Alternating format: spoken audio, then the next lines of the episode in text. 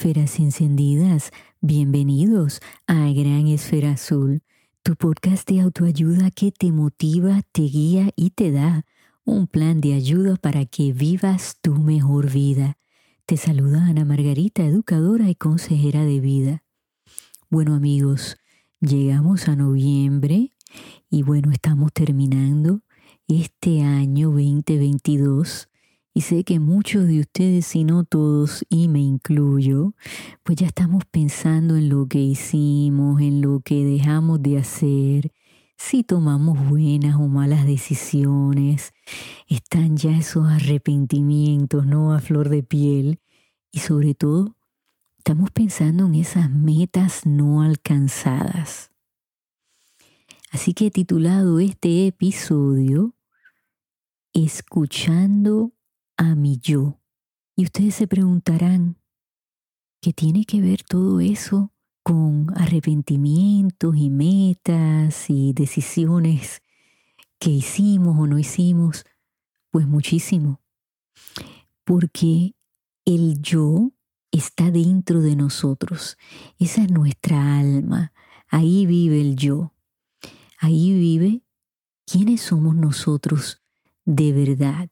Y a veces se nos olvida, descuidamos a ese yo y nos miramos al espejo y decimos, caramba, no, no reconozco quién soy y es porque hemos abandonado a ese yo. ¿Y por qué pasa eso?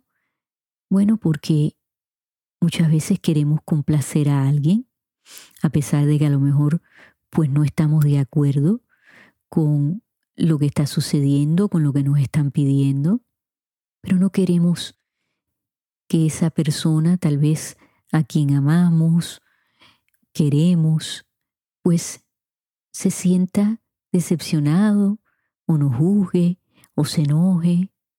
Y entonces damos, ¿no? Sentimos que estamos dando pedacitos de nosotros y no estamos ganando nada y nos empezamos a sentir un poquito perdidos.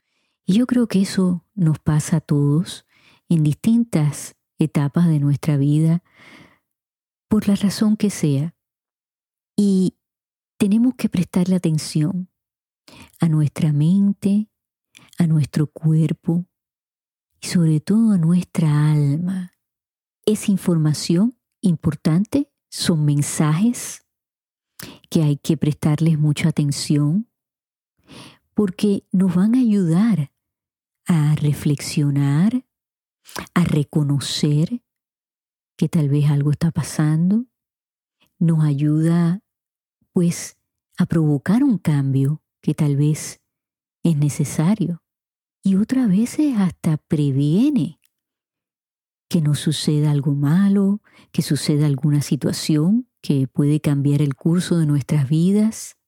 Así que hay que aprender a escuchar a ese yo. Ahora que estamos terminando el año, ¿qué te dice tu yo interno? ¿Añoras algo? ¿Has dejado de soñar? ¿No sientes pasión por algo, por alguien? Podemos hablar de relaciones, podemos hablar de trabajo. Vamos a pensar en lo que nos hace de verdad felices, que esa alma se enciende y uno lo puede sentir. Porque yo creo que cuando de verdad que estamos en una situación donde sentimos agradecimiento, esa alma sonríe, esa alma está llena. ¿Qué te llena? Y si sientes que nada te llena, pues ahí viene el aburrimiento. Y fíjense, a veces vemos el aburrimiento como algo negativo, pero yo creo que debemos verlo de una forma distinta. Vamos a ver el aburrimiento como un mensaje que nos está enviando nuestro cerebro que está diciendo, lo que estás haciendo no, no me llena y, y no está llenando ni el cerebro ni está llenando el alma. Y es un buen momento entonces para ser curiosos y explorar qué podemos cambiar para dejar ese aburrimiento atrás Y todos pasamos por eso, pero es como todo en la vida, amigo. Estamos buscando patrones de comportamiento, estamos buscando emociones repetidas, ¿no? Esos círculos viciosos. Y si hemos caído en algo así, porque estamos constantemente aburridos, pues hay que prestarle atención. Algo nos está diciendo ese aburrimiento. De ahí nos podemos sentir decepcionados con nuestra vida. ¿Y qué nos dice esa decepción? Bueno, pues usualmente que no hemos alcanzado algo y que nos sentimos mal porque no lo pudimos alcanzar, porque no lo pudimos cambiar. Y nos podemos sentir decepcionados de nosotros mismos o de otra persona o personas. ¿Cómo lidiamos con esa decepción? Yo creo que hay que expresarla. Pero dentro de esa decepción hubieron expectativas. Fíjense que van de la mano. Y a veces nos decepcionamos y en realidad no teníamos que llegar, ahí. Y el problema es que nos creamos expectativas en nuestra mente, pero no las expresamos a esa persona, a esas personas. Y entonces cuando no sucede lo que habíamos planeado, lo que habíamos pensado, pues nos sentimos decepcionados. Pero ¿de quién es la culpa?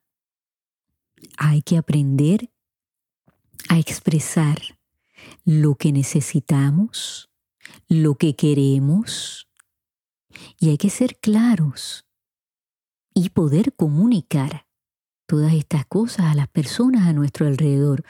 Por ejemplo, ahora vienen las navidades y a lo mejor ustedes pues quieren tomar control, ¿no? De esa cena del 24 o el 25 de diciembre y lo tienen todo planeado en su mente.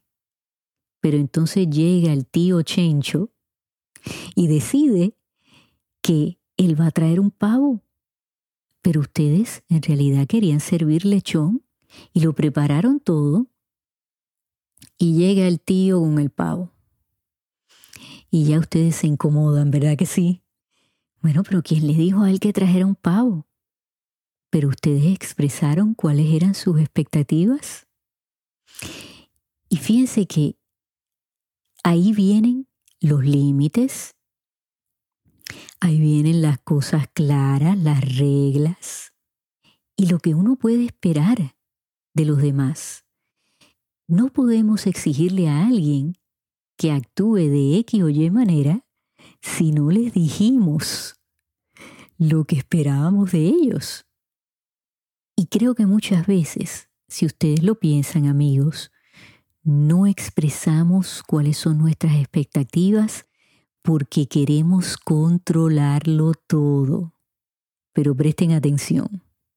Muchas veces por quererlo controlar todo, se nos va de las manos. Perdemos ese control que pensamos que vamos a tener porque no compartimos esas expectativas, no las comunicamos. Y entonces vienen consecuencias pues que no queríamos. Entonces en nuestra mente decimos, bueno, pero si yo lo tenía todo hecho, todo planeado, ¿qué pasó? Esta persona, o sea, como se dice en cubano, no se puso para su número y ha hecho lo que le ha dado la gana. Bueno, pues sí, porque en defensa de esa persona no le dijimos lo que estábamos esperando. Así que antes de llegar a esa decepción, vamos a ver si hay algo que podemos hacer para evitarlo. Porque fíjense que si no, entonces viene esa frustración, viene la ira, los resentimientos, todas esas cosas negativas, todas esas emociones que entonces pues nos causan ansiedad, estrés, depresión, cuando en realidad a lo mejor pudimos tomar un verdadero control de la situación, expresando lo que necesitamos, lo que queremos, de nosotros mismos y de otras personas. Ahora bien, vamos a hablar un poquito del dolor y del sufrimiento. En esta época, pues claro, hacemos un inventario de lo que ha pasado. Y a lo mejor hemos estado en crisis personal, en crisis familiar, en crisis en el trabajo, en crisis con amigos. Y es una época donde pues pensamos, ¿no? En el perdón, en pues dejar ir de cosas que nos han afectado, que nos han herido. Y nada de esto es fácil, ¿no? Sobre todo reconocer que hemos errado, otorgar un perdón, pedir un perdón y pues dejar ir. Y dentro de ese dejar ir está el sufrimiento. Pero vamos a hablar de, del dolor. Vamos a sentir dolor. Eso es algo que es de seguro, es como los cambios, que es lo único constante en esta vida. El dolor viene y va, pero siempre va a venir. Y nos los puede causar una persona, personas, una situación, nosotros mismos. A veces no somos bondadosos con nosotros mismos. Y del dolor, pues puede venir un trauma. Y fíjense que los traumas no solamente tienen que ver con eventos de tipos eh, violentos, eh, no solamente tienen que ver con el trauma después, de haber tenido una enfermedad seria o un accidente. Los traumas pueden venir de un divorcio, de una separación, de algún tipo de pérdida, de algo que nos ocurrió en la niñez y está ahí. Y ese dolor, pues lo sentimos físicamente. Y como todo en la vida, amigos, cuando ese dolor se transforma en sufrimiento, pues se extiende. Por ejemplo, si ustedes ahora pues pasan por un divorcio, algún tipo de separación, ese es un dolor muy grande, ¿no? Quiere decir que hemos fracasado en esa relación, así lo vemos. Y a lo mejor esa persona pues nos dejó de amar, tal vez hubo una traición, tal vez no nos dimos cuenta que se estaba acabando el amor y no tomamos acción a tiempo. Pueden haber muchísimas razones, pero el dolor está ahí. Ahora bien, el sufrimiento, en este ejemplo en particular, viene cuando nos levantamos todos los días y decimos, ¿por qué esa persona me dejó de querer? Ahora se va a enamorar de otra persona. ¿Por qué esa persona me traicionó? Y, y no me llama y no me habla. Y ahora está viviendo una nueva vida sin mí. Y por ahí seguimos y seguimos y seguimos, añadiéndole pedazos a la historia. Y extendemos ese dolor ese es un sufrimiento que puede estar presente por días, semanas, años. Hay personas que ustedes las escuchan hablar y a lo mejor no las conocen bien y piensan, caramba, esa persona acaba de perder a su pareja, por la razón que sea, por un divorcio, porque la persona falleció. Hablan como si esto hubiese ocurrido ayer. Y eso es parte de esas historias que contamos, ¿no? Y hay que prestarle mucha atención a ese dolor, a ese sufrimiento. ¿Qué nos dice? ¿Qué nos dice de nosotros? ¿Qué nos dice de esa relación que terminó? ¿Qué nos dice esa pérdida? De cómo estamos manejando las cosas. Cuando se llega a la resignación, bueno, pues quiere decir que hemos aceptado lo ocurrido ya hemos pasado por la decepción y claro, hay que pasar por un duelo para llegar a esa resignación. Y la resignación se ve como algo muy final, ¿verdad que sí? Pero quiero que ustedes también la vean como el entender lo que sucedió. Hay lecciones que nos llevaron a llegar a esa resignación. Y si las aprendimos, pues creo que ahí hemos crecido y hemos entendido que todo tiene un final. Pero si lo vemos de esa manera, pues tal vez entonces también podemos mirar hacia el futuro y saber que hay un nuevo comienzo, que hay una nueva oportunidad. Yo soy muy creyente de escribir las cosas y les exhorto a que tal vez busquen lápiz y papel y escriban. ¿Quién les hace sufrir? ¿Qué les hace sufrir? Porque ese es más importante que el mismo dolor. Ya ustedes han reconocido que hay un dolor, pero el sufrimiento que están sintiendo, ¿quién o qué se los está provocando? Y fíjense que muchos expertos en la salud mental dicen que el sufrimiento muchas veces es una decisión propia y que mentalmente decidimos el sufrir por algo, por alguien, y que es distinto a pasar por un duelo. Ustedes pensarán que está todo mezclado, sí, pero quiero que en su mente lo rompan en tres pedazos. Y está el dolor original, el pasar por el duelo, por esas etapas, ¿no? De que uno está sorprendido, está en shock por lo que ha pasado, que queremos buscar culpables, ¿verdad? No aceptamos la realidad y entonces sentimos ira, enojo, frustración, hasta que entonces pues llegamos a un momento donde tratamos de ver si algo podemos hacer para cambiarlo, si algo hubiéramos podido hacer para evitarlo. Y entonces llegamos a aceptar la situación, aceptar esa pérdida, ese dolor, y llegamos a la resignación. Y a veces aceptando y reconociendo lo que ha pasado y sabiendo que no lo podemos cambiar, continuamos sufriendo. Y ese sufrimiento se va a expresar de distintas maneras y nuestro cuerpo no los va a dejar saber. Vamos al ejemplo del divorcio.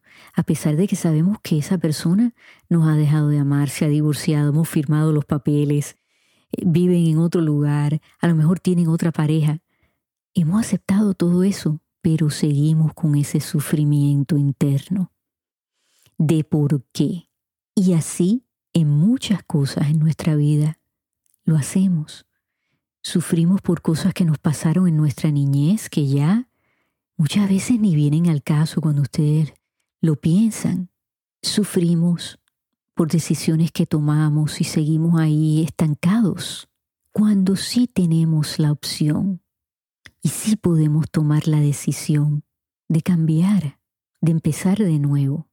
Así que en esa hoja de papel, escriban por qué están sufriendo y después que se lo saquen todo del pecho, vamos entonces a pensar cómo podemos cambiarlo ¿Cómo podemos salir de ese hoyo? ¿Cómo podemos conectarnos a ese yo interno, al verdadero yo? Y hay que querer mucho a ese yo, hay que perdonar a ese yo, hay que reconocer y validar a ese yo, porque todos estamos aquí, porque merecemos esta oportunidad, porque todos somos enviados a esta vida con un propósito. Piensen, si ustedes no están cumpliendo su propósito, que lo podemos ver como una pasión, como un sueño, si no lo están cumpliendo, ¿por qué eso? ¿Alguien se lo está impidiendo o son ustedes mismos lo que están bloqueando que ese yo sonría se sienta lleno. Vamos a abrir las puertas a ese yo. La semana que viene les voy a estar hablando de cómo reinventarnos. Y esto me lo sugirió una amiga que, que quiero mucho, que le mando saludos. Y estuve estudiando para darle los mejores consejos. Vamos a reinventarnos si nos hace falta, claro que sí. Y les voy a dar algo de asignación. Si ustedes pudieran escribir una oración que hable de su propósito en la vida, ¿cuál sería? Si esa oración apareciera en un libro para que alguien la leyera, ¿qué ustedes quisiera que diga esa oración? Y pueden verlo de la forma de cuál sería el legado que ustedes quieren dejar, cómo ustedes quisieran ser recordados, si eso les ayuda. Pero quiero que piensen en eso para la semana que viene. Yo les voy a compartir la mía. Así que vamos a escuchar a ese yo. Hasta la semana que viene, amigos. Me despido, no sin antes pedirles que se suscriban para que así les lleguen las notificaciones de nuevos episodios y por favor compártanlos para que así otros amigos se unan a esta gran comunidad. Que Dios les acompañe y en donde quiera que ustedes se encuentren en esta gran esfera azul, enciendan esas esferas, regalen y reciban luz. Hasta que nos volvamos a escuchar.